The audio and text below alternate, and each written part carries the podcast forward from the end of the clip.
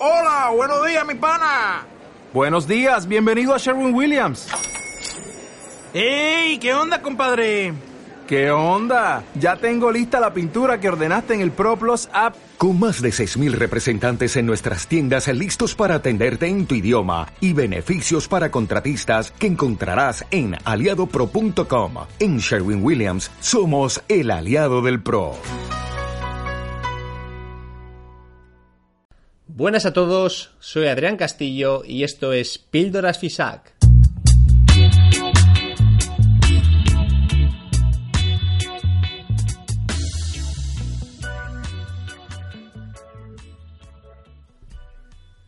Bienvenidos a una nueva píldora en la que vamos a intentar dar respuesta a qué es más efectivo a la hora de reducir la tensión arterial, si los fármacos o el ejercicio, y lo vamos a enfocar desde dos puntos de vista, cuantitativamente respondiendo a qué reduce en mayor medida la tensión y cualitativamente el cómo, qué mecanismos utilizan los fármacos y el ejercicio para disminuir la tensión arterial.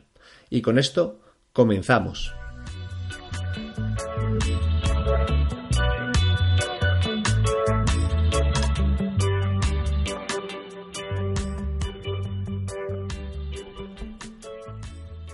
Hace pocos días publicábamos una infografía en la British Journal of Sport Medicine junto con los doctores John Ioannidis, Hussein Nazi y Alejandro Lucía, entre otros, sobre una revisión que comparaba la eficacia de diferentes intervenciones de ejercicio y fármacos en la reducción de la presión arterial sistólica. Es decir, se intentaba dar respuesta a si hay una diferencia entre los fármacos tradicionales y el ejercicio a la hora de mejorar la hipertensión.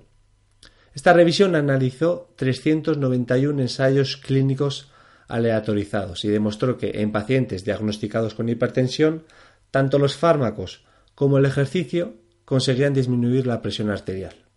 Y lo relevante fue que no se encontraron diferencias entre fármacos y ejercicios.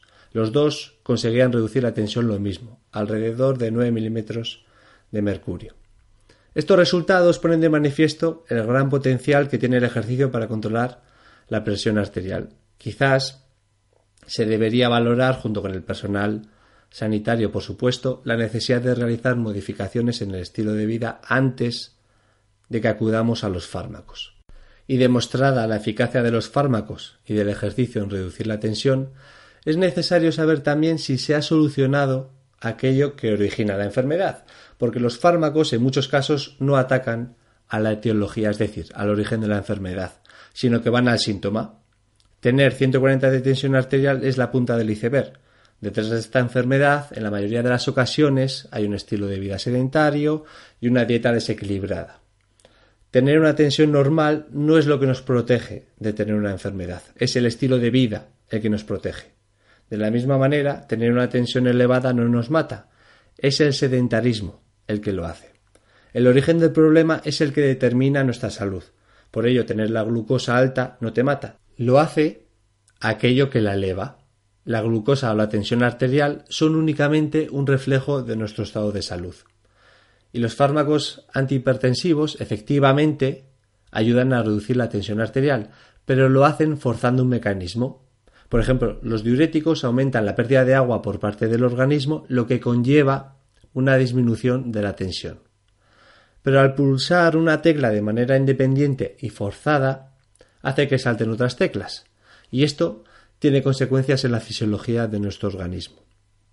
En muchos casos, la administración repetida con diuréticos hace que se sobreestimule el sistema simpático y el eje renina-angiotensina, que son los que regulan la presión arterial y si se pierde agua de manera artificial, como se hace con los diuréticos, el organismo ve la necesidad de compensar esta pérdida de agua activando otros sistemas que compensen lo que el fármaco ha provocado.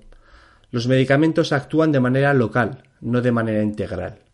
Porque, ¿qué ocurre si dejas de tomar el fármaco y sigues llevando un estilo de vida sedentario? Pues seguramente la tensión siga elevada. El problema no se ha solucionado.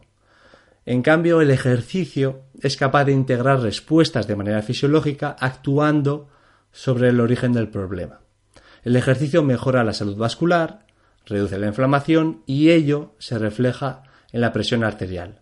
El objetivo del fármaco es reducir únicamente la tensión sin atacar el problema que la ha elevado. El objetivo del ejercicio es en cambio mejorar la salud de manera integral y uno de los marcadores que lo reflejan es la tensión arterial. Ya lo dijo Robert Balder en 1978, cuando era director del Instituto Americano de Envejecimiento, que si el ejercicio pudiera empaquetarse en una píldora sería el medicamento más recetado y beneficioso del país. Espero que os haya gustado esta quinta píldora. Me despido animándoos a que dejéis vuestros comentarios, nos propongáis temas o simplemente compartáis noticias o experiencias. Ha sido un placer. Nos vemos en la siguiente píldora.